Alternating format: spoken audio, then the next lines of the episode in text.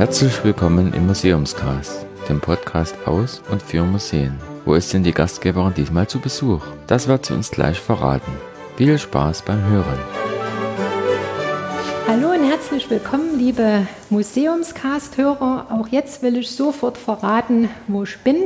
Ich befinde mich heute in Halle im Kunstmuseum Moritzburg.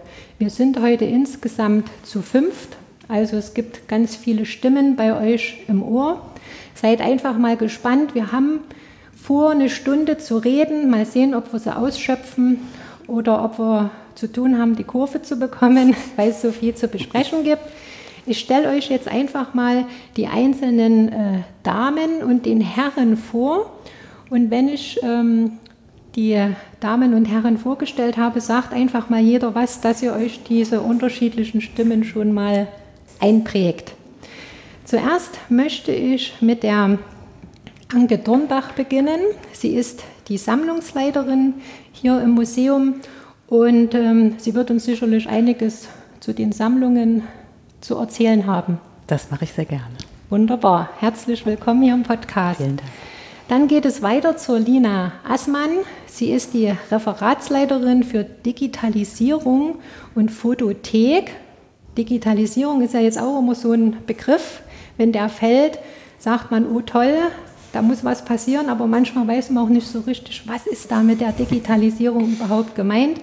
Auch Sie heiße ich hier herzlich willkommen und bitte Sie mal um eine Stimmprobe. Vielen Dank, hallo. Und jetzt kommen wir zur Katrin Greiner. Das ist die Referatsleiterin für Kommunikation, Presse und Kunstvermittlung.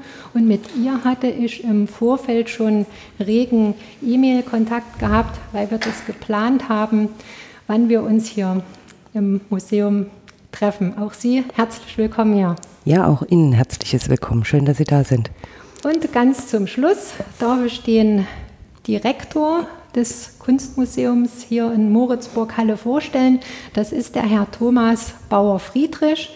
Er ist Kunsthistoriker, Kurator und wenn ich es richtig gelesen habe, seit 2014 Direktor. Das ist Dieses korrekt, richtig. Habe ich mich gut informiert. Herzlich gut. willkommen. Ja, auch Ihnen herzlich willkommen. Gut, dann wollen wir auch gleich loslegen. Wer denkt, dass er zu einer Frage was zu sagen hat oder sagt, da brennt mir was unter Nägeln, darf natürlich hier sofort äh, loslegen. Also da machen wir jetzt hier keinen so erst Sie, dann Sie, ne? also ganz locker. Ganz demokratisch. Genau. Was die äh, eingefleischten Museumskasthörer schon wissen, das ist, dass ich mir immer, sofern es eine Internetseite des Museums gibt, immer noch eine Definition, die direkt auf der Internetseite zu finden ist, heraussuche, wie sich das Museum selber vorstellt. Und da habe ich hier einen Satz gefunden, der heißt, dass ähm, das Museum, Kunstmuseum Moritzburg-Halle ein weltweit einzigartiger Ort für das Erlebnis von Kunst und Architektur ist. Und da wollte ich jetzt mal konkret nachfragen, was macht das einzigartig, dass man das so schreibt, diese Definition? Sie gucken mich jetzt so an, dann antworte ich. Oder die anderen. Na, auf jeden Fall natürlich die, die Kombination ähm, dieser speziellen Architektur, die wir haben, mit dem Nutzungsgegenstand. Also wir sind ja in einer alten erzbischöflichen Residenz. Ähm, ein anderer Slogan, mit dem wir seit 2014 ganz intensiv arbeiten, ist ja auch die Burg der Moderne, wenngleich das eigentlich so ein bisschen inkorrekt ist, weil mir immer wichtig ist, es ist keine alte mittelalterliche Burg, in dem sich das Museum befindet, sondern es ist ein ja, früher schlossartiger Residenzbau es ist für den Erzbischof von Magdeburg errichtet worden, zu Beginn des 16. Jahrhunderts bezogen worden und schon wenig mehr als 100 Jahre später wieder zerstört worden. Und dann war das eine wildromantische Ruine über Jahrhunderte bis ins späte 19. Jahrhundert und die museale Nutzung setzte dann im 20. Jahrhundert ein. Und diese Kombination quasi aus einem spätmittelalterlichen, frühneuzeitlichen Schloss- und Residenzbau, in dem dann seit 1904 ja, Prinzip schwerpunktmäßig die moderne, die zeitgenössische Kunst des frühen 20. Jahrhunderts gezeigt wird. Das, denke ich, können wir schon mit Fug und Recht behaupten, dass das was Einzigartiges ist, was es so in dieser konkreten Kombination wirklich nur hier in Halle gibt. Ich finde das immer schön, wenn das nochmal so eine Form annimmt, weil ähm, ich das immer von der Seite sehe, wenn ich ein Haus noch nicht kenne, ist immer so der erste Anlaufpunkt was steht denn auf der Internetseite? Und dann stelle ich mir mal vor, es wird sich ja Gedanken gemacht, wie stellt man das jetzt dem Außenstehenden äh, dar, das Haus? Und dann finde ich das immer mega spannend, wenn das Team aus dem Museum das dann mal erklärt, was haben wir mit dem Satz gemeint, warum haben wir das so geschrieben und schreibt es ja nicht einfach so, nimmt man an. Und das ist natürlich, wer noch nicht hier gewesen ist, wirklich eine ganz tolle Sache, wenn man schon reinkommt. Gerade in Halle ist, habe ich festgestellt, ist sehr viel modern und alt miteinander verwoben. Und das spiegelt sich hier auch beim Eingang zum Museum ja sehr stark wieder, ne, dass das, der Eingang ja sehr hochmodern ist in diesem alten äh, Gemäuer, was aber sehr schön eben gemacht ist. Also eine einzigartige äh, Sache. Jetzt würde mich mal noch interessieren, ähm, das gehört ja zur Kulturstiftung Sachsen-Anhalt, ne? ist das richtig? Mhm. Ja. Wie, wie muss man sich das vorstellen, dass man da reinkommt oder wissen Sie? Wie das Museum in die Stiftung kommt? Ja. es ist ein langer, für Außenstehende, glaube ich, auch etwas schwer nachvollziehbarer Prozess. Ich will es mal versuchen, ganz knapp auf den einfachsten gemeinsamen Nenner runterzubrechen. Also die Moritzburg oder das Kunstmuseum in der alten Moritzburg ähm, ist gegründet worden 1885 als eine kommunale Einrichtung. Also es war das städtische Museum für Kunst und Kunstgewerbe und es war auch mehr als 100 Jahre ein städtisches Museum und ist seit 1996 Landesmuseum für Kunst. Und ist 96 zunächst direkt in die Trägerschaft des Landes, des Kultur Kultusministeriums übertragen worden. Dann wurde es in eine Stiftung umgewandelt. 2003 wurde dann die Stiftung Moritzburg gegründet.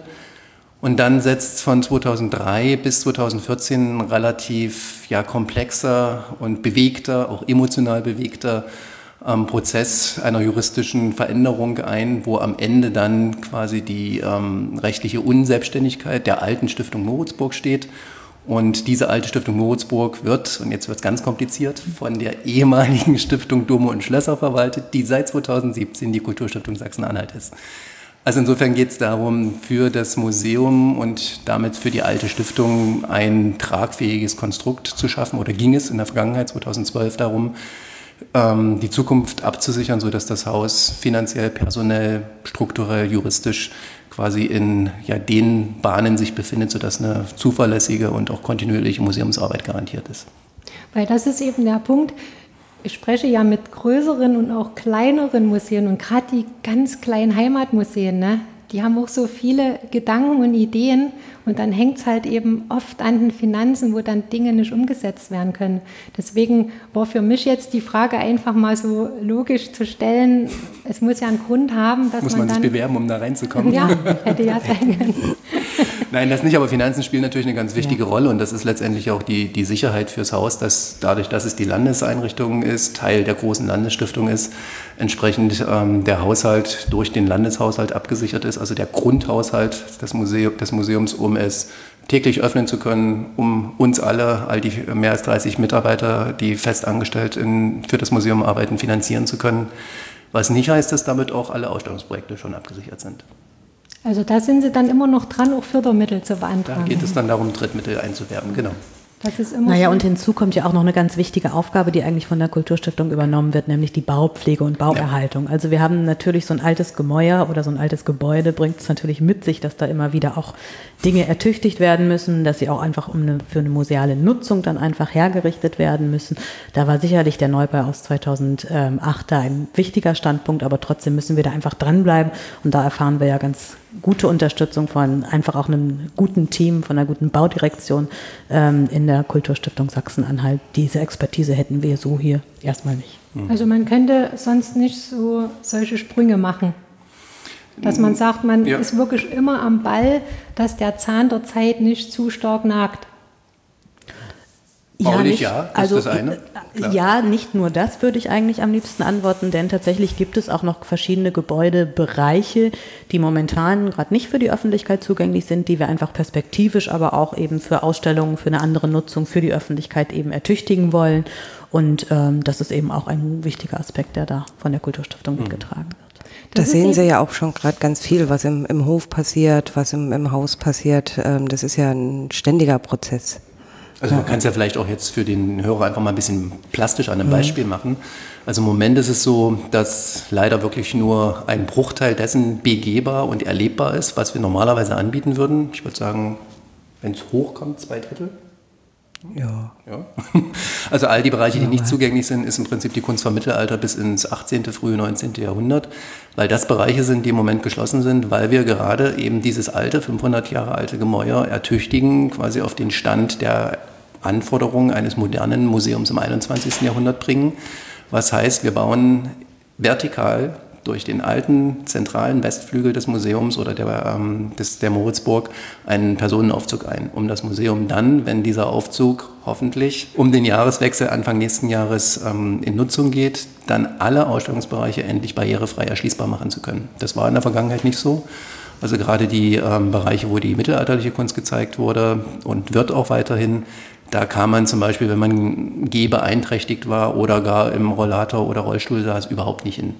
Ähm, zumindest nicht ohne fremde Hilfe. Und dieses Bauprojekt ist ein Projekt, ich gucke jetzt gerade zu Frau Dornbach, was uns schon zwei Jahre im Bauprozess und Planungsprozess umtreibt, neben dem normalen Museums- und Ausstellungsbetrieb. Weil jeder kann sich vorstellen, wenn man in eine 500 Jahre alte Wand hineingeht, sie öffnet, kommen ganz viele unvorhergesehene Sachen und das nur mit unserer kunsthistorischen Expertise zu realisieren, ich würde mal behaupten, wären wir baden gegangen. Na, also da braucht es natürlich ein großes Expertenteam, nicht Ja. wahr? Also da sind auch noch Externe mit beteiligt, eben Statiker, Techniker. Das äh, ist schon. Und das sieht ja auch der Außenstehende nicht. Richtig. Ne? Dass man dann einfach mal auch hinter die Kulissen blickt, das ist auch mit so ein bisschen der Grund vom Museumscast, mal zu zeigen, was steckt das Team auch für ein Herzblut rein in diese ganze Geschichte. Eben nicht nur die Vitrine zu sagen, die ist jetzt da, der Besucher sieht die und erstaunt oder wie auch immer, ne? sondern dass da noch viel mehr dran hängt. Das sind ja im Grunde genommen auch- ganz unterschiedliche zeitliche Ebenen, die wir da haben. Also natürlich haben wir immer eine kurzfristige Planung, die nächste Veranstaltung, die nächste Eröffnung, die nächste Ausstellung. Aber letzten Endes ist es ja auch unsere Aufgabe, das Museum einfach für die nächsten 10, 20, 30 Jahre zu ertüchtigen und den Besuchern ein zunehmend angenehmeres äh, Event hier auch bieten zu können, nicht wahr? Also auch diese Planung muss berücksichtigt werden. Und trotzdem halt noch das laufende Geschäft nicht zu vergessen. Also wenn ich äh, sehe, was alles auf der Internetseite schon gezeigt wird, was vergangen war an wirklich tollen Ausstellungen, was geplant ist, was bald anläuft, das muss, äh, muss ja auch irgendwie bewerkstelligt werden. Ne? Und selbst das ist nur ein Bruchteil dessen, was wir im Moment kommunizieren.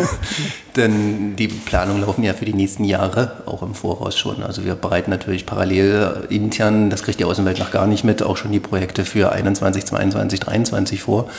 Also insofern läuft wirklich wahnsinnig viel parallel und kriegt der Außenstehende eigentlich immer am Ende nur in Anführungszeichen das fertige Ergebnis mit. So die Standardfrage, die ich in meiner beruflichen Laufbahn bislang, glaube ich, am meisten immer wieder gestellt bekam, ist auch, was macht ihr eigentlich den ganzen Tag? Die Bilder hängen doch an der Wand, alle drei Monate wird mal gewechselt. Aber wie viel Arbeit dahinter steckt, ähm, kann man sich, glaube ich, auch als Nicht-Museumsmitarbeiter kaum klar machen oder kann man sich kaum vorstellen. Genau, und da wollen wir hier Abhilfe schaffen, Genau. dass hier mal gezeigt wird in dem Gespräch, was alles so im Hintergrund läuft. Weil ich war ähm, zuvor, also ne, äh, bei der Schlösserstiftung Thüringen und die haben von ähnlichen Problemen berichtet, dass ähm, die Menschen von außen immer sagen, wir sehen nichts. Ihr habt Haufen Fördergelder, dort passiert nichts. Na, Und die sagt, wir können noch nichts zeigen, weil erstmal die Architekten und die Statiker rein in das Haus müssen und dann sieht man aber noch nichts, also von außen. Ne? Richtig. Die sagt, das ist immer eine schwierige Sache, das auch so nach außen zu kommunizieren. Na, beziehungsweise das, was der Besucher von solchen Liegenschaften, Einrichtungen dann am Ende mitbekommt, ist ja eigentlich eher das Negative, was gerade nicht geht. Also wie in unserem Fall, dass bestimmte Bereiche nicht zugänglich sind, dass sie gesperrt sind. Oder wir hatten im vergangenen Jahr ähm, in, an zwei wirklich ganz neuralgischen Stellen, die eigentlich quasi verkehrstechnisch im Haus, für das Bewegen im Haus ganz wichtig sind, Baustellen, wo der Besucher gar nicht durchkam. Ähm, wir hatten Lärmbelästigungen, Beeinträchtigungen quasi durch die Bauarbeiten. Ähm, das ist das, was der Besucher mitkriegt. Im Moment ist es akustisch und auch von den Verkehrswegen her nicht mehr so beeinträchtigend, aber man kriegt jetzt eigentlich von den Bauarbeiten so gut wie nichts mehr mit. Aber ich hoffe, dass alle begeistert sind, wenn es dann den neuen Aufzug gibt. Wenn die Begeisterung genauso ist wie bei der vergangenen Klimt-Ausstellung,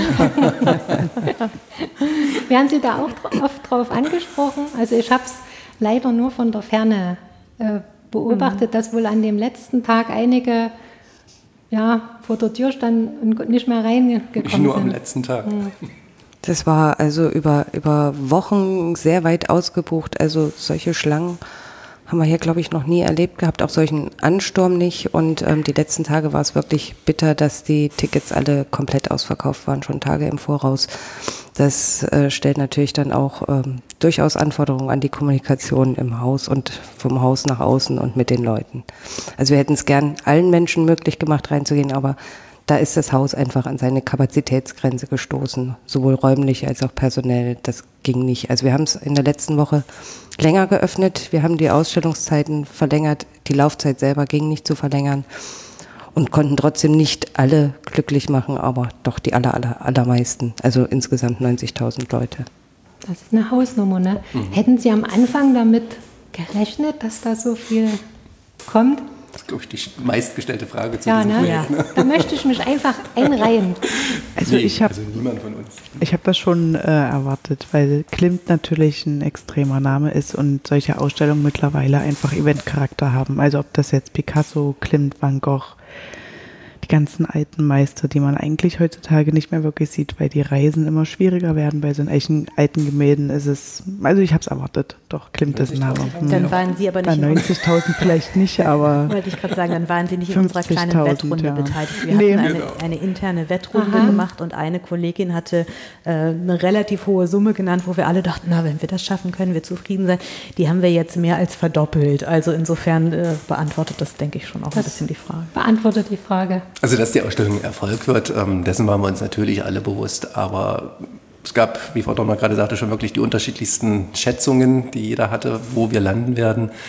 Aber 90.000 hat niemand ähm, geschätzt, auch niemand erwartet. Und wie Frau Kreiner auch schon sagte, also wir haben ja wirklich mit diesem Projekt auch gemerkt, bei allem Erfolg und Anerkennung, was wir ähm, erreicht haben, letztendlich ja vor allen Dingen auch die mediale Wahrnehmung, die so war, wie wir es bei keinem anderen Projekt bislang in der Vergangenheit hatten, haben wir aber eben auch gemerkt, wo die rein auch architektonischen Grenzen des Hauses bei so einem Projekt sind. Also was quasi Breiten von Treppen angeht, ähm, die Größe des Foyers an der Kasse. Die Fluchtwege spielen Fluchtwege da auch eine Rolle, und, also und, einfach und, gesetzte ja. ähm, Besucherzahlen auch. Also wo man einfach bei diesen Massen, und wir hatten zu Spitzenzeiten dann am Wochenende pro Tag 1500 bis 1600 Besucher, das ist eine Hausnummer, die man erstmal rein logistisch organisieren und verkraften muss. Stimmt, das die Sicherheit darf ja dann auch nicht äh, vergessen werden. Ne? Man genau. denkt immer, na, warum lassen die mich nicht noch rein oder so. Ne? Aber wenn man das bei jedem sagen würde, wäre ja dann der Fluchtweg wahrscheinlich ein, verstopft. Ja. Und es gibt einfach für gewisse Räume einfach ein maximales Personenkontingent und äh, das ist dann tatsächlich auch die Obergrenze, nicht wahr? Und wie lange haben Sie da an, der Aus an dieser Ausstellung auch so langen Vorlauf wie bei allen oder ist es da noch länger bei sowas? Die war schon etwas länger als normal, als die äh, Durchschnittsvorbereitungszeit. Ähm, die ersten Ideen für dieses Projekt gehen zurück, als ich 2014 herkam. Also 2014 haben wir beschlossen, ein Klimm-Projekt in Angriff zu nehmen. Und insofern waren es dann am Ende vier Jahre. Und wie muss man sich das vorstellen? Das war in Ihrem Kopf das Projekt und dann haben Sie irgendwas gestartet, dass das so kommt? Oder Sie können das so gerne an einer aktuellen Ausstellung. Ich habe das jetzt nur hergenommen, weil wir gerade nee, über rein wie es gelaufen ist. Also als ich herkam, hatte ich eben alle meine Kustoden gefragt, was es quasi aus der Vergangenheit für Projekte gibt, die sie noch nicht realisiert haben, haben konnten oder die sie gerne mal machen würden. Und der Leiter der Malereisammlung, der Gemäldesammlung, hatte dann so ein bisschen verschmitzt oder ähm, zurückhaltend gesagt, naja, eine Klimt-Ausstellung wäre schon noch was Schönes. Ähm, dazu muss man sagen, dass er wirklich derjenige ist, der am längsten seit vielen Jahrzehnten am Haus ähm, arbeitet. Also insofern wäre schon noch was Schönes quasi am Ende einer langen Berufslaufbahn.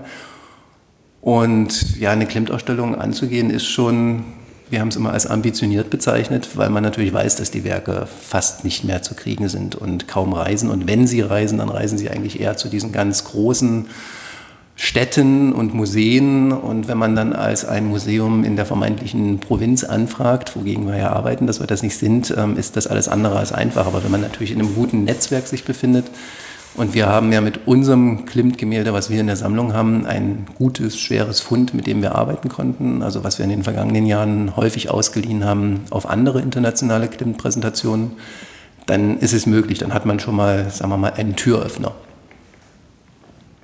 Es ist natürlich dann schwierig, wenn man eine, wieder eine Ausstellung danach plant, geht man dann da auch so ran und sagt, wir müssen jetzt uns wieder was beweisen oder weiß man dann, das muss nicht jetzt mit so einem Andrang wieder einhergehen?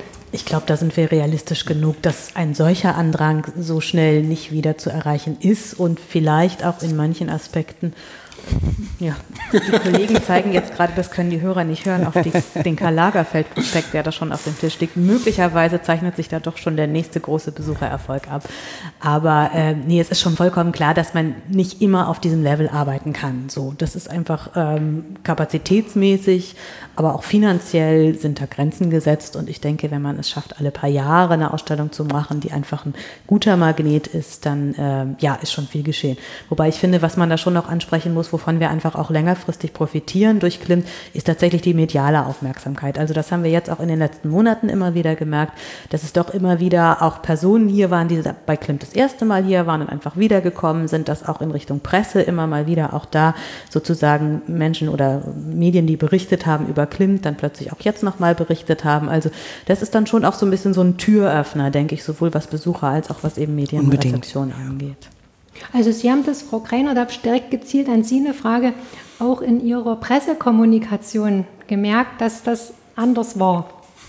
Unbedingt. Also ähm, das ist, wir waren insgesamt dreimal in der Tagesschau. Das ist für ein Haus wie uns das schon echt eine große Leistung. Wir haben Glückwünsche gekriegt. Wir waren auf Dreisat zu einem Zeitpunkt, wo deutschlandweit 160 Ausstellungen neu liefen und ähm, die uns rausgepickt haben. Ähm, Titelthesen, Temperamente. Also wir waren wirklich deutschlandweit schon in der A-Klasse der, der Feuilletons und, und äh, in, in den Medien.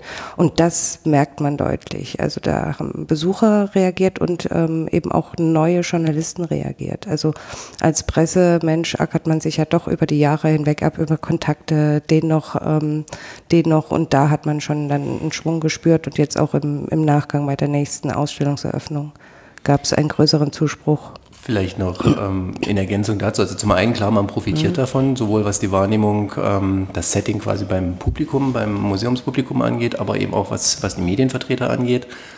Aber würden jetzt Frau Donnbach und ich quasi als verantwortliche Leitung des Hauses sagen, das machen wir jetzt jedes Jahr bewusst, also setzen uns das als Ziel, glaube ich, würden wir unserem Team gegenüber auch verantwortungslos handeln. Denn das ist ein Projekt, was ähm, sowohl in der Vorbereitung, vor allen Dingen aber dann auch in der Durchführung ähm, das Haus massiv beansprucht hat. Also das kann ich auch wirklich so sagen. Und ich glaube, jeder Kollege, jeder Museumskollege, der ehrlich zu sich und seinem Team ist, muss das bestätigen. Ähm, das hat ähm, wirklich alle physisch wie auch psychisch massiv ähm, beansprucht. Diese drei Monate waren Höchstleistungen, also echt nochmal Hut ab ans ganze Team.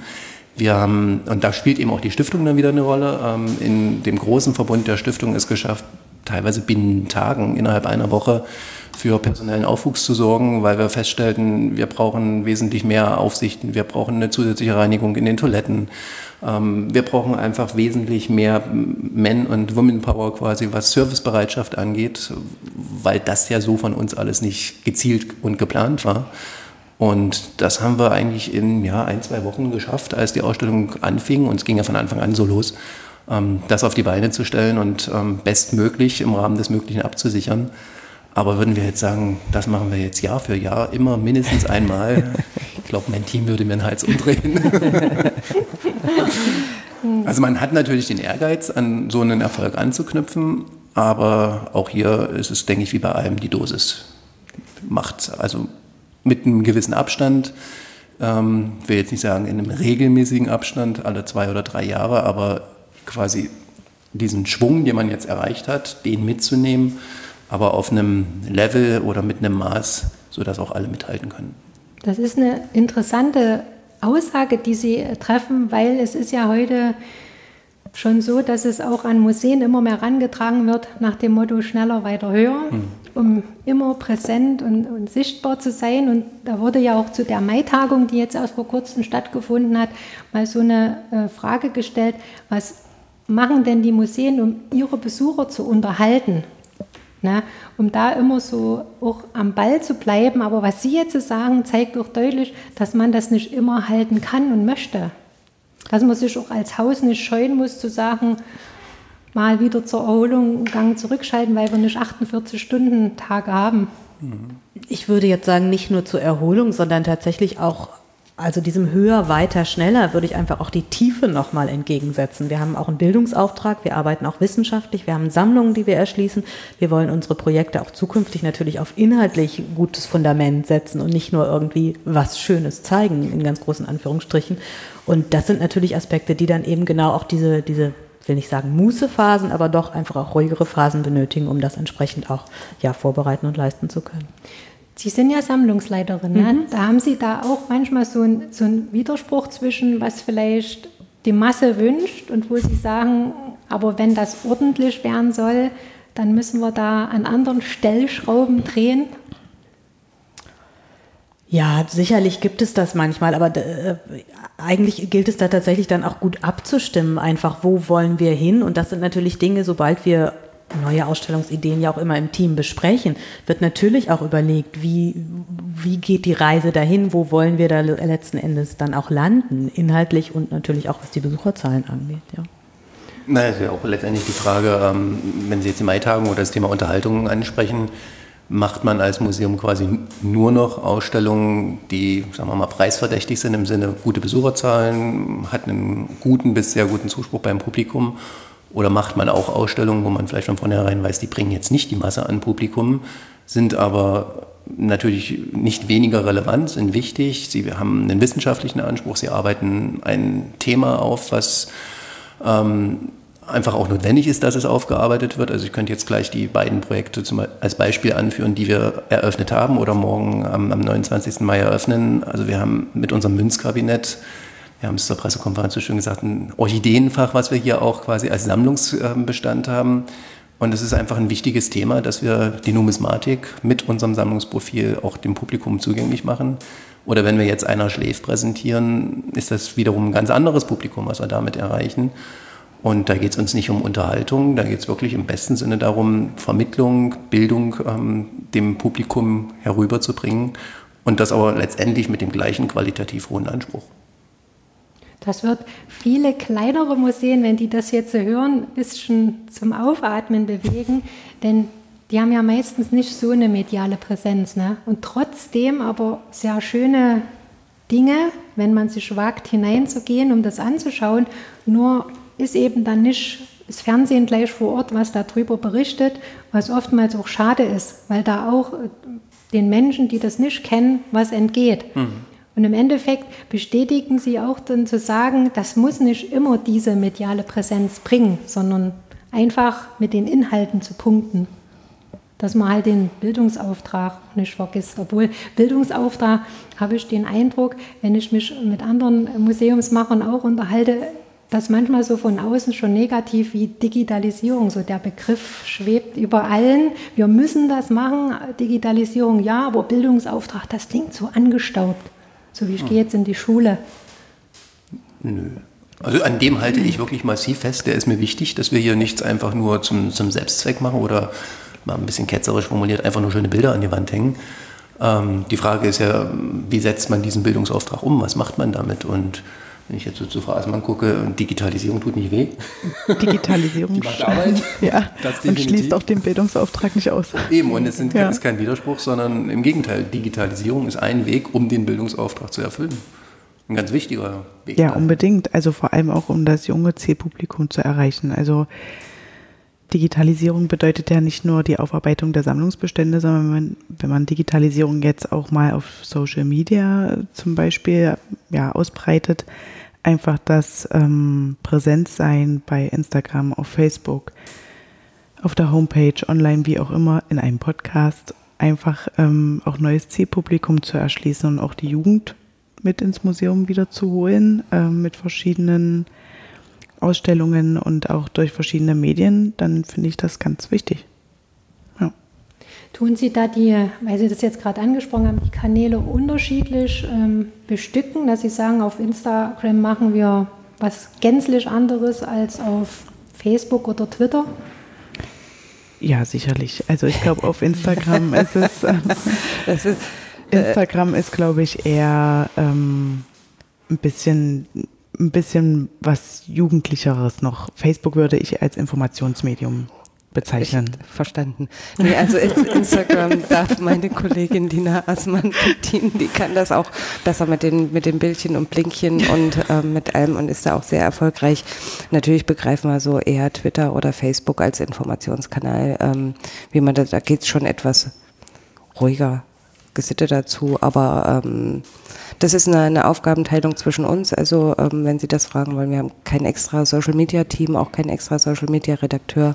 Das machen wir ähm, nebenbei klingt auch so blöd. Da sagen alle Social Media Spezialisten um Himmels Willen. Aber ja. ähm, das ist schon so, dass das im Arbeitsalltag ähm, irgendwie mitgemacht wird und ähm, sich auch geteilt wird. Äh. Ja. Also haben Sie gewissermaßen einen Redaktionsplan und wenn er im Kopf ist oder? Nee, eigentlich nicht. Also es bedarf schon einer ganzen Personalstelle, wenn man wirklich strategisch Content schaffen möchte auf Social Media online. Das ist also, das können wir so, klar, wir nutzen die ähm, Sachen, die uns zur Verfügung stehen für neue Ausstellungen, ob das kleine Avatars sind oder ähm, Hintergrundbilder oder sonstiges, aber richtig strategisch, dass wir sagen, wir haben eine digitale Strategie, um uns zu präsentieren ähm, das haben wir nicht. Noch nicht. Noch nicht. Genau. Mhm. Ja. Also. Haben Sie da was in Planung, was Sie verraten können oder ist das noch geheim? Naja, das Thema digitale Strategie ist ja wirklich was, was viele Museen ähm, umtreibt und etwas, was, glaube ich, mehr oder weniger ausgeprägt alle sowieso haben. Die wenigsten haben sie, was die Masse quasi an Museen in Deutschland angeht, ausformuliert vorliegen. Mhm. Aber auch wenn wir jetzt sagen müssen, also wir haben jetzt keinen verschriftlichen äh, Redaktionsplan oder dergleichen, stimmen wir uns natürlich im Gespräch tagtäglich oder im Wochenrhythmus ab, was steht an, was kommunizieren wir, was kommunizieren wir wie. Aber um gezielt vorgehen zu können und um dann auch die für viele Projekte ja dann wieder notwendigen Fördermittel einwerben zu können, braucht es natürlich eine verschriftlichte digitale Strategie. Und ja, die haben wir uns oder habe ich uns eigentlich zum Ziel gesetzt, dass wir die zeitnah erstellen. Ich hoffe, es wird uns noch gelingen. die Kolleginnen lachen gerade und nein, es ist ein großes Aufgabengebiet, weil die meisten, wenn sie Digitalisierung hören, denken ja, dann ist da irgendwie so ein bisschen eine Datenbank vielleicht, die befüllt wird oder was man vielleicht am ehesten noch damit verbindet, dass Objekte, also die Kunstgüter in Digitalisate, also Datensätze verwandelt werden. Aber digitale Strategie ist ja weitaus mehr. Es ist ja quasi die, die Grundhaltung auf digitaler Ebene eines Hauses. Und das ist da, das wird mit Leben gefüllt, muss nur quasi noch in eine strategische Form, in ein Korsett gebracht werden. Und da gehen wir ja schon verschiedene Wege. Also gerade jetzt, ich hatte die einer Schläferausstellung angesprochen, ähm, da haben wir jetzt das erste Mal den gesamten Bestand, weit mehr als 7100 Objekte, ähm, datenbankmäßig erfasst. Wir publizieren das Ganze jetzt online, also es ist weltweit quasi ähm, recherchierbar, was wir hier an Werken ähm, des Künstlers haben. Wir haben zum Thema Lionel Feininger und Halle mit den verschiedenen Partnern, mit der Hochschule Merseburg, mit unserem Freundeskreis, mit dem Stadtmarketing eine ganze App kreiert, wo man quasi einen geführten Rundgang, ähm, einen Audiowalk durch die Stadt zu den elf Gemäldeperspektiven von Feininger hat. Also wir leben das ja schon. Ähm, es sollte und muss nur noch strukturell niedergeschrieben werden. Richtig, Frau Kleiner? Ja, das wäre schon ein Wunsch von mir. Aber es funktioniert ja im Moment auch so und also das muss ich auch mal so sagen, wenn personell äh, Mangel ist oder Not an Mann, dann ähm, Facebook bei uns sogar der Direktor und springt ein. Mit Redaktionsplan hatte ja. ich jetzt auch nicht gemeint, dass Sie jetzt hier eine Agenda mhm. von 50 Punkten haben, wo Sie sagen, das arbeiten wir mal ab, sondern der Redaktionsplan an und für sich einfach, dass man gut miteinander auch kommunizieren kann. Wenn Sie jetzt Ne, das existiert. Frau Altmann, ja. Frau das Kreiner, ja, dass Sie ohne Probleme miteinander reden können und Sie sagen, hier, ich mache jetzt mal schnell eine Story bei Instagram und Sie sagen, finde ich jetzt eigentlich das Kurzvideo gar nicht schlecht, ich würde es mal noch für Facebook nehmen. Ne? Das machen Dass wir man auch, ja. sich da abstimmt und nicht sagt, also ich mache meins und, mm -mm. Ne? Und dann gehen wir hier völlig getrennte Wege. Nee, nee, das machen wir sehr gerne und was auch sehr, was, was Sie ja auch bieten mit Ihrem Podcast, das äh, merken wir auf Facebook, Instagram und so, wenn wir Blicke hinter die Kulissen bieten, also in Ausstellungsaufbau. Äh, mittlerweile spielen da auch die Galerietechniker Mhm. mit für diese kleinen Filmchen auf Instagram. Ich weiß nicht. wie- Boomerangs heißt ja, das. genau. ähm, da geben die sich auch dafür her und so. Das, das ist schon ein gemeinsames Ding. Ja, Dass man sich eben einfach als Team da auch zeigt. ja. Ich habe es ja mit dem Podcast gemerkt, ursprünglich wurde es gedacht, so Museumsmuffel, bisschen, also zu pieksen und zu sagen, geht doch da mal hin, die geben sich so viel Mühe. Da gibt es auch welche, die sagen, ich höre mir das mal an, was die da jetzt in Moritzburg da so erzählt haben.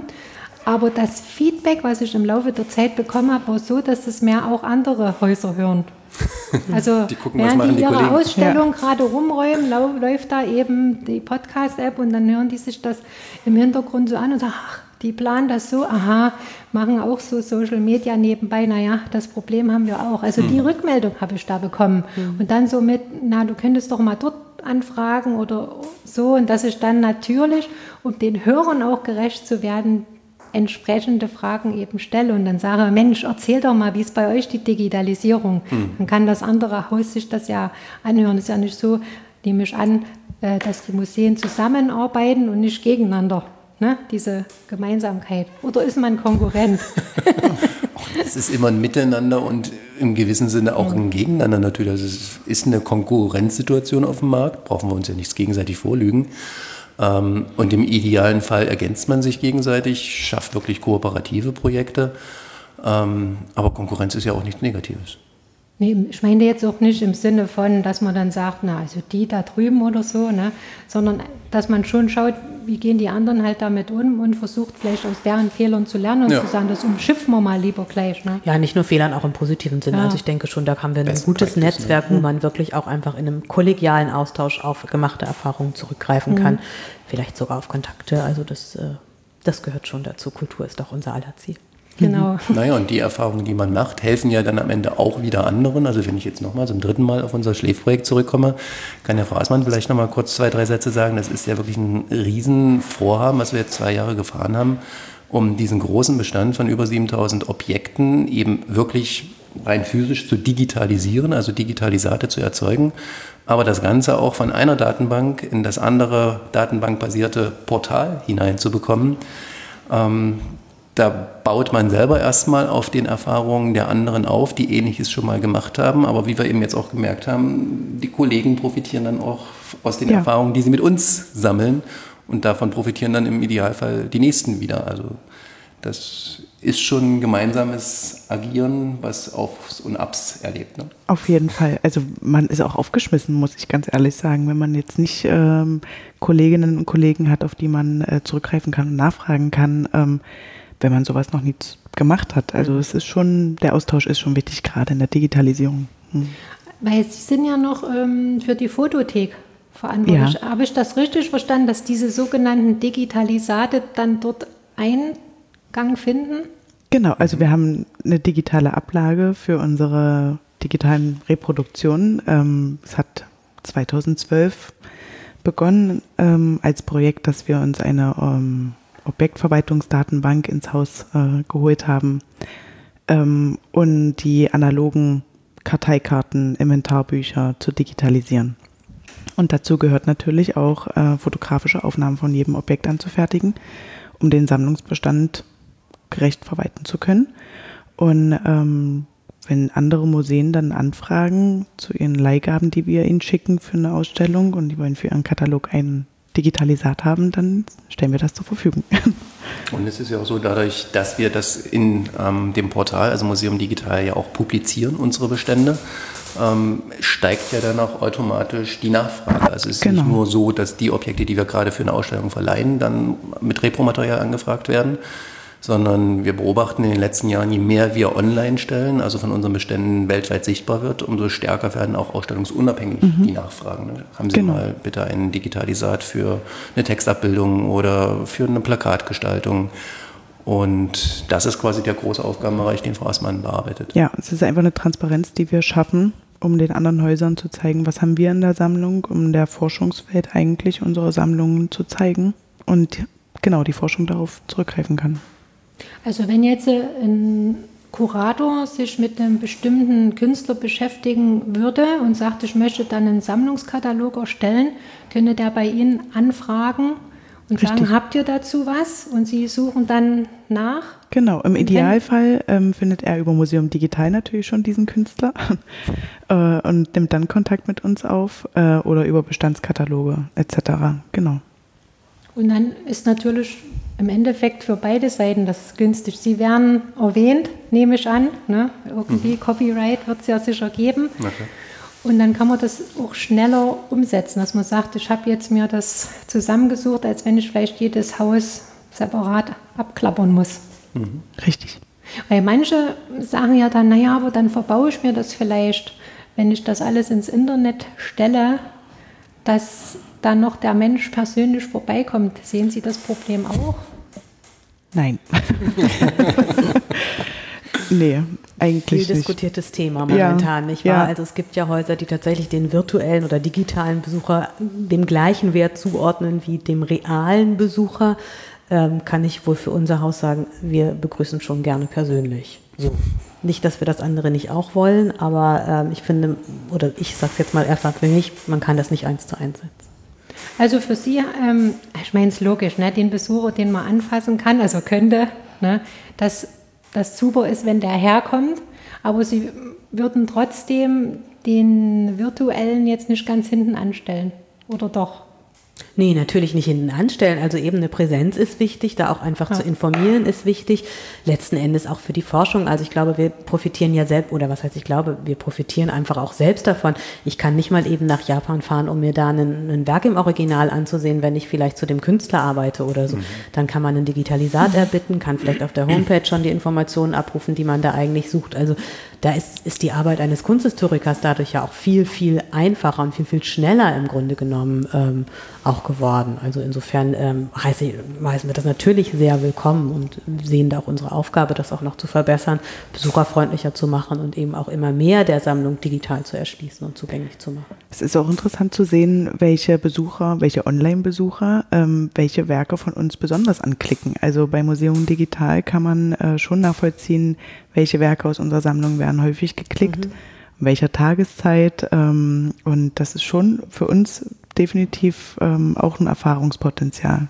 Also Sie nutzen auch die Statistiken durchaus zur Auswertung. Ja, klar. Das ist für Sie wichtig. Ja. Mhm. Naja, letztendlich ist ja die, oder sind ja all diese digitalen Möglichkeiten vor allen Dingen auch eine Möglichkeit, das Haus quasi imagemäßig zu transportieren, also in die Welt hinaus zu tragen. Zum einen, dass es uns gibt, was wir alles machen aber auch wie wir es machen, mit welchem qualitativen Anspruch. Und so wie es ja beim Buch, als die digitale Welt auf uns zukam, groß geungt wurde, ob jetzt quasi das Buch sich abschafft oder abgeschafft wird, ähm, was nicht geschehen ist, gab es ja auch große Befürchtungen, ob wenn jetzt quasi die Museen ihre Sammlung alle online stellen, die Besucher nicht mehr ins Museum kommen.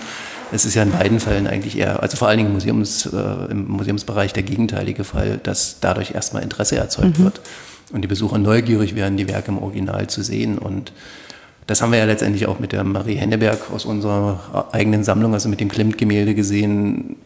Die digitale Repro im Netz in irgendeinem Portal ersetzt glücklicherweise nicht und wird auch nie irgendwie das Original ersetzen. Und das Erlebnis, letztendlich die Aura im Museum mit auch anderen zusammen, also auch der soziale Aspekt ist ja ein unersetzbarer, ist nochmal was ganz Besonderes. Aber das Digitale ist natürlich die große Möglichkeit, um das Ganze entsprechend überhaupt erstmal in die Welt zu tragen.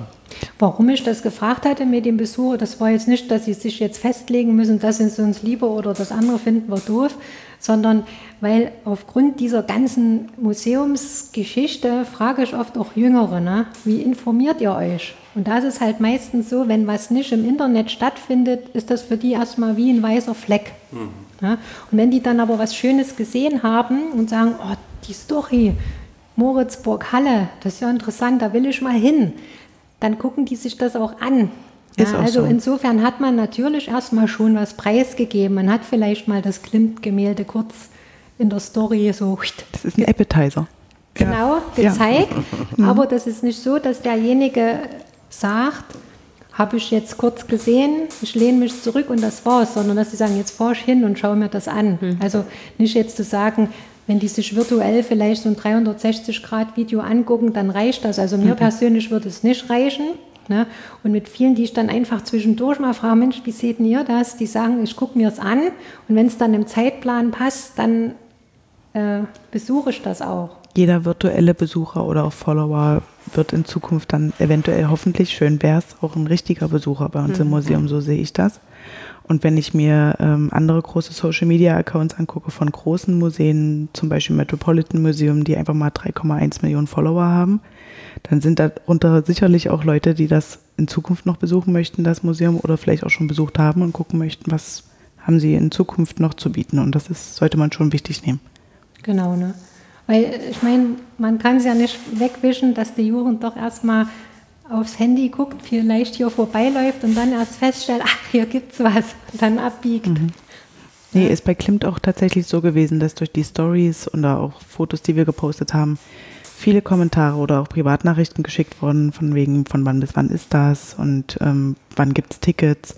Oder dass äh, eine Besucherin hat ein Ticket von uns gewonnen, hat das dann gepostet auf Instagram und hat sich bedankt dafür. Und das sind dann schon solche Sachen, solche Aktionen, die, denke ich, auch wiederum gute Werbung fürs Haus sind. Da habe ich eine Frage an Direktor. Social Media ist ja eine sehr schnelle Geschichte, wo man schnell reagieren muss. Ähm, müssen Sie Ihre Ange Angestellten erst noch fragen oder sagen, das ist eine Frage, die wird man gerne beantworten oder sagen Sie, nee, die haben das übernommen und die machen das? Das verstehe ich jetzt nicht. also Freigabe durch Sie ja, sozusagen. Freig dass Sie sagen, jawohl, Haken. Haken, die dürfen jetzt eine Antwort geben oder sagen Sie, nee, das Social Media Team, auch wenn Sie das so sagen nebenbei, hat ihre eigene Instanz, dass die dann so, antworten können, weil die das Haus. Auch und muss ich wirklich auch offen so sagen, ein Lernprozess für mich in den letzten Jahren. Ähm, bei bestimmten Dingen auch quasi loszulassen, ähm, dann die Mitarbeiterinnen ähm, wirken zu lassen. Nee, äh, ich glaube, letztendlich kommen wir im Arbeitsalltag bei uns, so wie wir miteinander arbeiten, gar nicht zu so einer Frage, äh, muss ich das jetzt freigeben oder nicht, sondern da wir das eh auf einem kurzen Weg immer fast alles auch sowieso besprechen, erübrigt sich das jetzt quasi eine Freigabe im klassischen Sinne zu machen, sondern wir beraten uns und Letztendlich wird das ja vor allen Dingen dann relevant, wenn es schwierig und knifflig wird und dann stimmt man sich natürlich sowieso erst recht ab. Also gerade bei Klimt, äh, um da bei dem Beispiel zu bleiben, hatten wir ja auch viel Kommunikation in den sozialen Medien über die Situation vor Ort, also dass man nicht reinkam oder dass man warten musste oder dass man ein zweites Mal warten musste, wenn man sein Ticket hatte, um dann in die Ausstellung selber reinzukommen.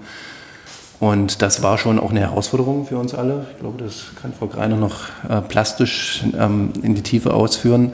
Und da haben wir uns natürlich abgestimmt, wie gehen wir damit um? Reagiert man auf alles? Wenn ja, wie reagiert man? Aber im Großen und Ganzen läuft es sowieso im, im Tagesgeschäft. Also ich meine auch, dass Sie sich zum Thema abstimmen, ist ja völlig logisch. Ne?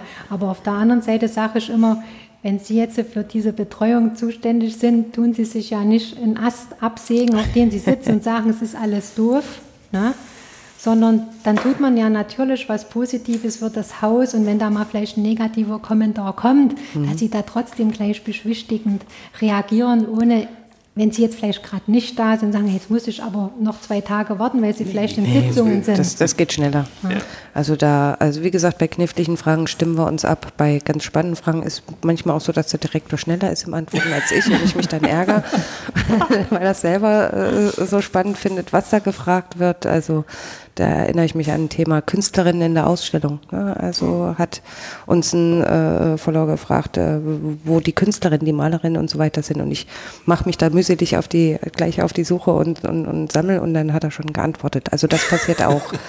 ne? Aber da sind wir eigentlich immer einhellig einer Meinung.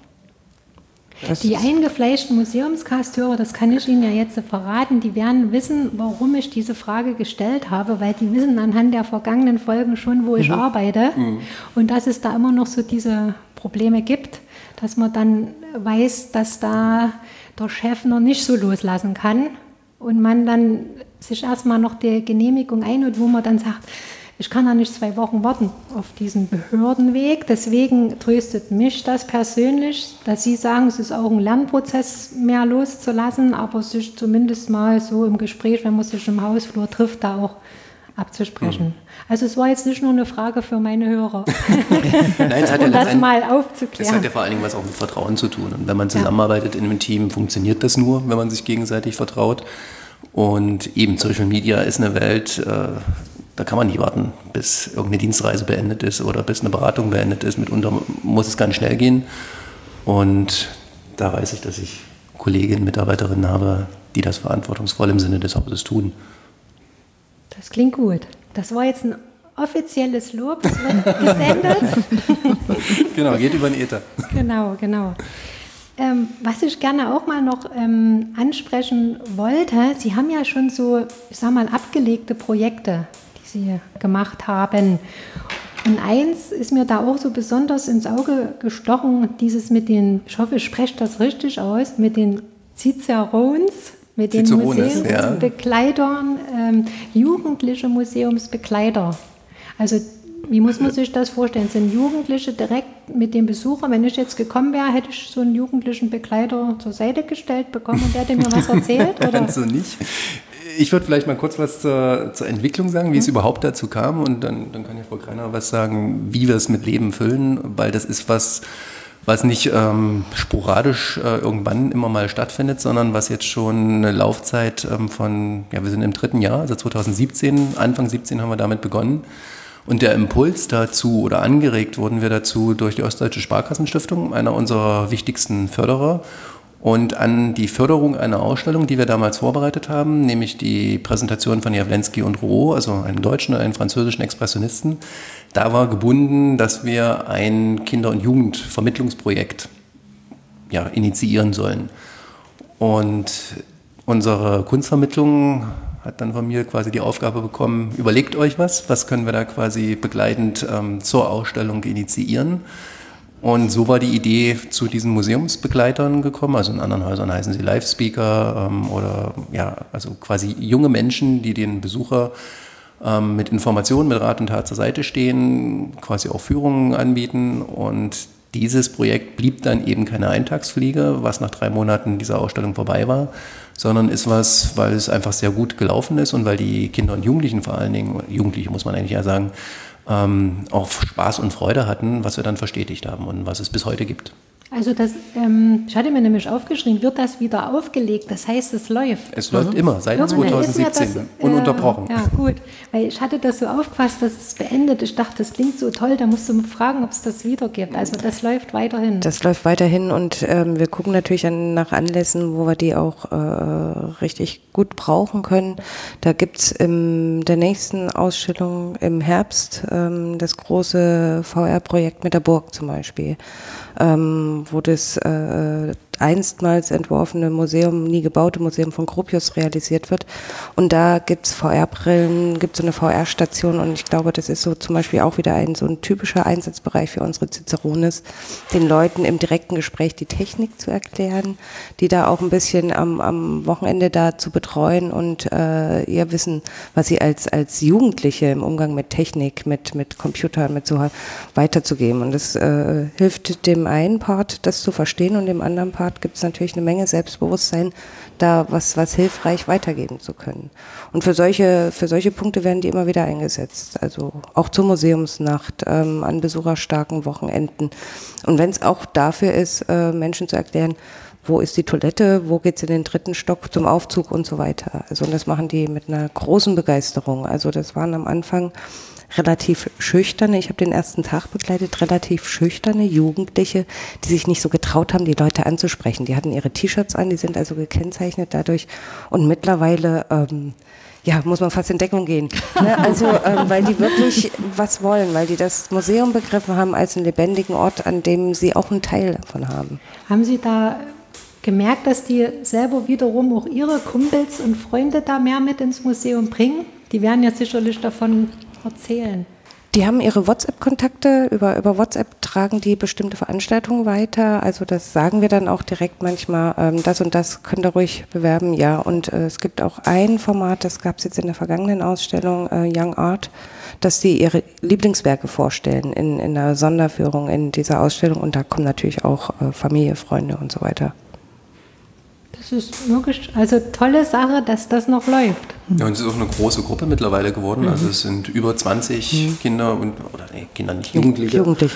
Ähm, also Gymnasiasten, die ähm, da vereint sind quasi unter diesem Schlagwort die Cicerones, also unsere Museum Guides, wenn man so will. Und dass das so eine große Gruppe geworden ist, hängt ja damit zusammen, dass quasi der Kern, der ursprüngliche, es weitergetragen hat im Freundeskreis, ähm, andere dazugestoßen sind und Mittlerweile ist es ein durchaus nennenswerter Verwaltungsvorgang, all die Verträge Jahr für Jahr vorzubereiten. Also auch unsere Personalabteilung. Genau, auch die Personalabteilung hat zu tun damit. Aber das ist eine, eine schöne Sache und zeigt, wenn man solche Projekte angeht. Ne? Manchmal hat ja das Projekt auch so einen negativen Touch, ne? dass man sagt, naja, da fließt ein Geld und da macht man jetzt halt ein Projekt und dann fällt das hinten runter und niemand redet mehr davon. Mhm. Aber hier sieht man, wenn man es gut anpackt und gestaltet, dass das auch ein Selbstläufer werden kann. Genau. Und einfach ein wichtiger Bestandteil des Museumsalltags. Also auch bei der Klimt-Ausstellung haben die uns gute Dienste geleistet, gerade an den Wochenenden, um einfach für Informationen zu sorgen, wenn die Besucher reinkamen und wieder warten mussten. Aber von einem Selbstläufer würde ich da nicht unbedingt reden. Nicht, also das ist schon äh, recht betreuungsintensiv. Ja, also da gibt es schon ein Team. Wir lassen die Jugendlichen nicht einfach so, nun macht mal.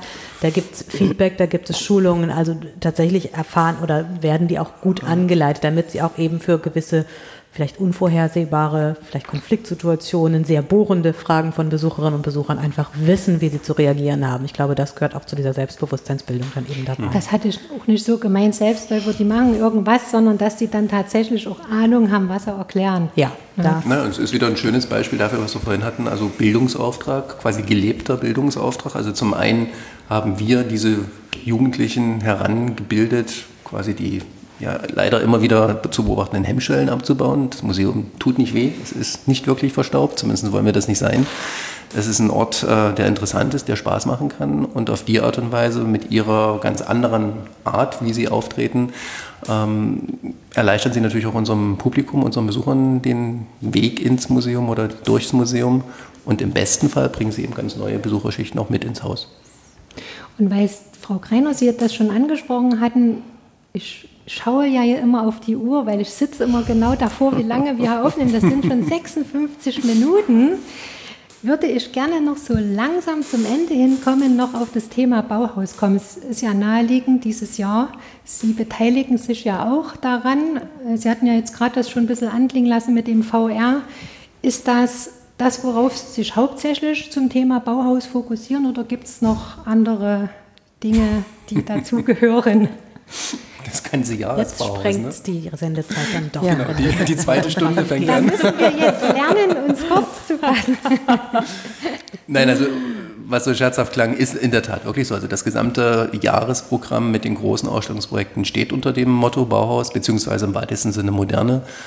Ähm, und es kulminiert alles jetzt im Herbst, also ab 29. September, in unser Hauptprojekt. Ähm, dazu muss man vielleicht noch kurz sagen, also seit 2016 arbeiten wir so, dass wir jedes Jahr ein zentrales, großes Projekt haben, wo alle personellen, finanziellen, strukturellen Kräfte quasi gebündelt werden und hin, hinauslaufen. Und das, was eben vor einem Jahr Gustav Klimt war, das ist in diesem Jahr unser Projekt Bauhausmeister Moderne. Das Comeback, wie es nach der letzten äh, Runde zum Brainstorming, zum, zur Titelei ähm, genannt wird. Ähm, wirklich, wenn wir schon bei Klimt gesagt haben, dass es ambitioniert ist, dann weiß ich, fehlt mir jetzt das Wort, was, was wir für dieses Projekt sagen. Mehr als ambitioniert, dreiteilig. Ähm, wir werden unsere Sammlung rekonstruieren, wie sie bis 1937 bestand.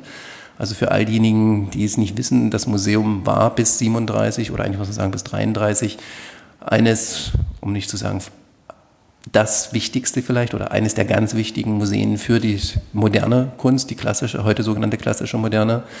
Und das, was das Museum im Kern ausgemacht hat, ist 37 durch die Beschlagnahmeaktion der Nationalsozialisten die entartete Kunst verloren gegangen. Und wir haben uns zum Ziel gesetzt, diese Sammlung für das Publikum mit unserem Ausstellungsprojekt zu rekonstruieren, erfahrbar zu machen. Wir wollen das, was Frau Greiner schon sagte, das Museum, das Walter Gropius für Halle, das Kunstmuseum entworfen hat 1927, was nie gebaut wurde, werden wir mittels Virtual Reality bauen. Also da werden wir nicht rekonstruieren, sondern konstruieren. Dieses Museum begehbar machen für den Besucher und in diesem Museum dann die Sammlung zeigen, wie sie bis 37 bestand. Also quasi eine kleine Zeitreise. Wir tun so, als wäre ein Besucher, würde er 1937 im Sommer nach Halle kommen. Das Museum wäre gebaut worden. Die Beschlagnahmeaktion der Nationalsozialisten hat noch nie stattgefunden und wir zeigen, was eigentlich das Renommee dieses Museums war. Und dann zeigen wir auch noch, als wäre es nicht schon genug, zu den fünf Bauhausmeistern Kandinsky, Feininger, Klee, Muche und Schlemmer ähm, ja, Präsentationen der Werke, also Meisterwerke, die sie in ihrer Zeit am Bauhaus geschaffen haben. Und das hört man ja jetzt schon, wie lange es dauert, diese drei Teile zu beschreiben. Und ich glaube, jeder, der so ein bisschen eine Ahnung, eine Vorstellung hat, was es heißt, ähm, Museumsausstellungen dieser Qualität umzusetzen, hat eine Vorstellung, was wir Tag und Nacht tun. Also doch der 48-Stunden-Tag, den ich ja schon erwähnte, der wird da benötigt. Das wäre schön. Ich suche mal nach der Stelle, wo man den beantragen kann. Nein, aber das ist ein sehr umfangreiches Projekt, ähm, wo ich jetzt gerade auch mit Frau Dornbach intensiv dabei bin, zum Beispiel einfach die Umsetzung, die rein technische und architektonische Umsetzung zu planen. Denn ähm, das Museum wird für diejenigen, die es kennen, nicht wieder zu erkennen sein. Also eigentlich das ganze Haus wird eine große Sondenausstellung am Ende sein. Und dann komme ich als Besucher, setze ich dann eine Brille auf. Ist das mit Brille gedacht oder eher, dass ich übers Handy mir was einspeisen lasse. Naja, sowohl als auch. Sowohl also als es auch. gibt zum einen die wirklich realistisch äh, oder die Werke, die äh, zu sehen sein werden, also eine ganze Anzahl von Exponaten, die wir eben wieder ins Haus holen, da wo wir wissen, wo die Exponate sind, wo sie eben leihfähig sind, zeigen wir sie real. Das bleibt schon der Kern, dass man wirklich eine reale Ausstellung macht. Da sind und wir ganz analog. Ne? Da sind wir ganz analog und werden es auch bleiben. Und dann gibt es eben diese VR-Stationen, wo wir an drei oder vier Stationen den Menschen dann eben die Brillen aufsetzen und damit können sie dann eben mit Hilfe der gerade besprochenen Ciceronis sozusagen ein bisschen angeleitet, können sie dann eben durch das virtuelle nicht gebaute, dann virtuell realisierte Museum gehen. Also es sind eigentlich zwei Teile der Ausstellung. Das klingt sehr spannend. Sie können jetzt noch äh, vorwerben bis, bis 2025. Na, ein Projekt haben wir ja schon angesprochen. Also wenn die, die Bauhausausstellung dann zu Ende gegangen sein wird am 17. Januar 2020, dann wird ab März 2020 das nächste Großprojekt ähm, die Welt ereilen, Deutschland zumindest. Ähm, wenn wir vorhin so sagten, wir planen einen solchen großen ähm, Aufschlag nicht bewusst, dann muss ich gestehen, bewusst geplant nicht, aber jetzt mittlerweile schon wissend, dass es wieder ein großer Erfolg werden wird, ist das nächste Projekt dann die Präsentation mit Karl Lagerfeld, also mit seinen Fotografien. Ursprünglich geplant als ein Projekt mit dem Meister zusammen. Nun ist er Anfang des Jahres verstorben. Nun wird es das, was ich nie sagen durfte während der Vorbereitungszeit, es wird eine Retrospektive werden. Also sein fotografisches Schaffen von 1987 bis 2019 werden wir in Gänze zeigen und damit ist es ein Projekt, was vor allen Dingen wieder das gesamte Haus ähm, belegen wird, also an ganz verschiedenen Stellen im Sonderausstellungsbereich, aber auch in die Sammlung hineingehend. Wenn alles klappt, auch im Hof, wird es eine Präsentation geben und das hat Frau Greiner ja schon Anfang des Jahres beginnend auf verschiedenen Messen beobachtet. Also die Reaktionen jetzt auf Lagerfeld sind schon um ein Vielfaches intensiver und umfangreicher als die Reaktion vor einem Jahr auf Klimt. Also insofern ist auch da die Vorbereitung und um vielleicht 20 noch abzuschließen, dann gibt es ein großes Projekt, ähm, wo wir uns wieder nach Paris begeben, um 1900. Henri Toulouse-Lautrec mit seinem kompletten Plakatschaffen werden wir präsentieren, ergänzt um Plakate seiner Zeitgenossen. Und das ist das Schöne und das freue ich mich, dass es uns immer wieder gelingt. Wir haben einen Schatz gehoben aus unserer Sammlung in der grafischen Sammlung ist ein großes, umfangreiches Konvolut japanischer Farbholzschnitte, die bislang noch nie ausgestellt, nicht publiziert sind. Und die werden wir begleitend zeigen, sodass wir also mit unserer eigenen Sammlung zeigen können, auf der Objektebene das, was Künstler wie Toulouse-Lautrec oder auch Klimt zum Beispiel vor etwas mehr als 100 Jahren begeistert und inspiriert hat zu ihren neuen, modernen Arbeiten. Also im Endeffekt die Ausstellung, die jetzt draußen beworben wird, na, das ist bei Ihnen gedanklich ja schon fast durch. Wie ich schon sagte, also die Planungen gehen wirklich im, um Jahre im Voraus. Ähm, ja, 20 ist gesetzt, 21 ist gesetzt, 22 und 23 wird gerade geplant. Die Seite ist ja, Ihre Internetseite ja auch schon, also erstens sehr toll, muss ich mal sagen. Ich dachte, du musst jetzt erstmal genau schauen, dass du weißt, äh, was Sache ist. Und man findet da ja wirklich alles. Ne? Schon, was sie da alles so planen Und heute ist, es, äh, ist das Gerippe mit Fleisch bestückt worden, wie das im Einzelnen mit ihrem gesamten Team wirklich gestemmt wird. Ja, auch die Internetseite, wenn Sie die ansprechen, ist ein schönes Beispiel. Zum ja. einen für Digitalisierung, aber auch für Teamwork.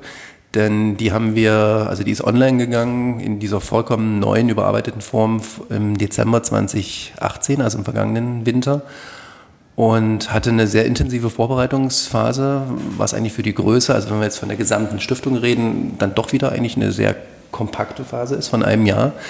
Aber ich freue mich auch, also sie ist auch nach meinem Dafürhalten sehr schön, sehr attraktiv, modern, frisch geworden.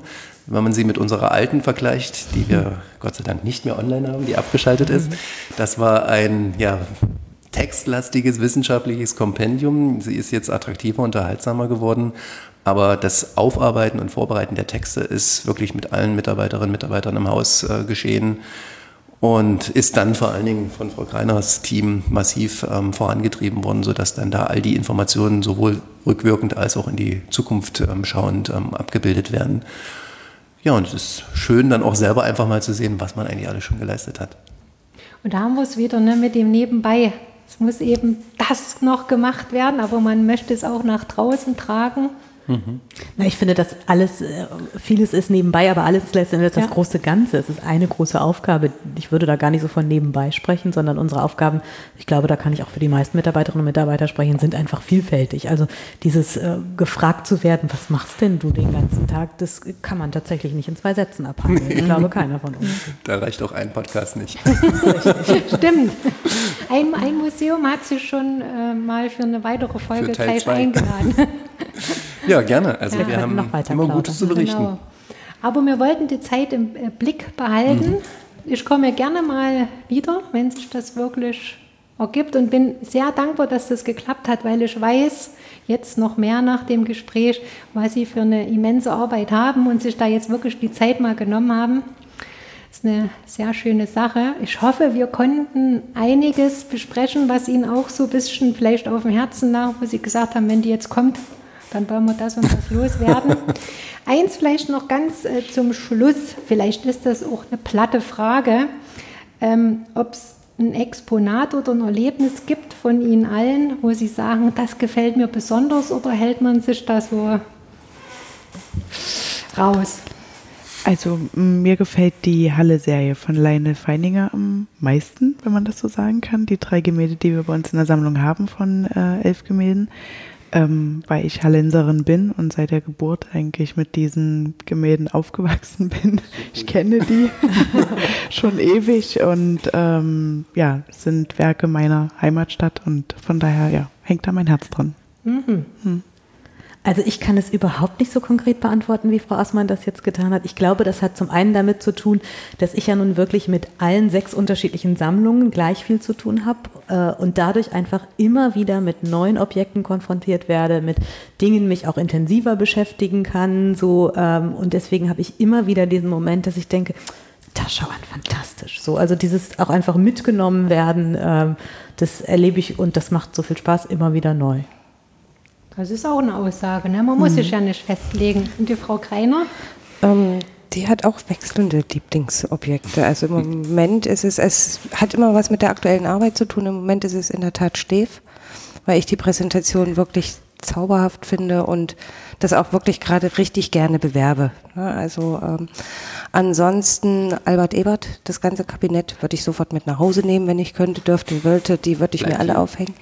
Und, äh, und ähm, aber auch, was wir haben, ist ein Schatz mit der Studiensammlung. Das ist ein Schaudepot, ähm, in dem Kunsthandwerk über Jahrhunderte ist und ähm, das sollte man auch unbedingt mal wahrnehmen, wenn unser ähm, Kustos eine Führung anbietet, der zu jedem dieser Objekte eine Geschichte erzählen kann kann. Und genau in dem Augenblick wird dann dieses Objekt zum Lieblingsobjekt. Okay, sehr interessant. Und nun darf der Direktor noch, auch noch was das sagen.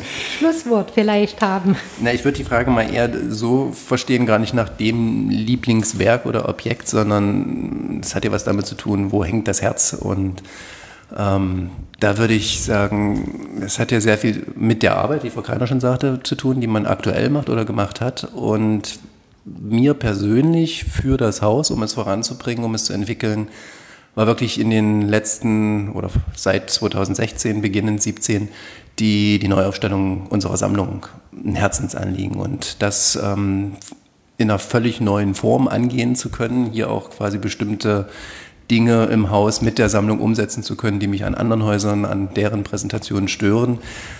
Das ist was, was mich einfach freut, dass es gelungen ist. Das war auch ein großer, ambitionierter Kraftakt ähm, auf anderthalbtausend Quadratmetern. Das erste Mal wirklich in der Geschichte des Hauses, die Sammlung zum 20. Jahrhundert ausführlich ausbreiten zu können. Und dann auch so vermeintlich, muss ich jetzt wirklich betonen, schwierige Bereiche, wovor sich die Kollegen bis heute immer wieder wegducken. Also sei es die Kunst im Dritten Reich, dazu sich zu positionieren oder auch die Kunst in der DDR, brauchen wir ja nur in Mitteldeutschland das Auge walten lassen, was in den letzten Monaten geschehen ist. Dass wir das so, wie mir die Kollegen und auch Besucher mal wieder gesagt haben, so wunderbar sachlich und unaufgeregt angegangen sind und ganz objektiv und sachlich präsentieren und thematisieren, das freut mich einfach, dass es gelungen ist im gemeinsamen Einsatz, im gemeinsamen Arbeiten und auch da, dass wir quasi diese gute Reaktion bei den Medien und beim Publikum bekommen haben. Das macht stolz und das ist einfach was, wo ich sage, da hängt mein Herz und da hat man auch ein kleines Bausteinchen quasi zur Museumsgeschichte beigetragen. Vielen Dank. Meine Frage kann man gerne abwandeln, woran das Herz hängt. Ja. Ja, also da bedanke ich mich an dieser Stelle, möchte meinen Hörern sagen, ihr findet wie immer die ganzen Links, Neuigkeiten, was auch immer, unter museumscast.com slash Episode 020. Da könnt ihr alle weiteren Hinweise zu dem Kunstmuseum Moritzburg finden weil die Hörer hören das ja irgendwo und haben oft keinen Zettel und Stift dabei, aber sie wissen, im Internet finde ich das dort und da werden wir dann alles Relevante zu ihrem Haus dahingehend notieren. Ich bedanke mich bei allen fürs Gespräch. Es war super interessant und ja, Ihnen alles Gute. Ebenso vielen Dank. Danke.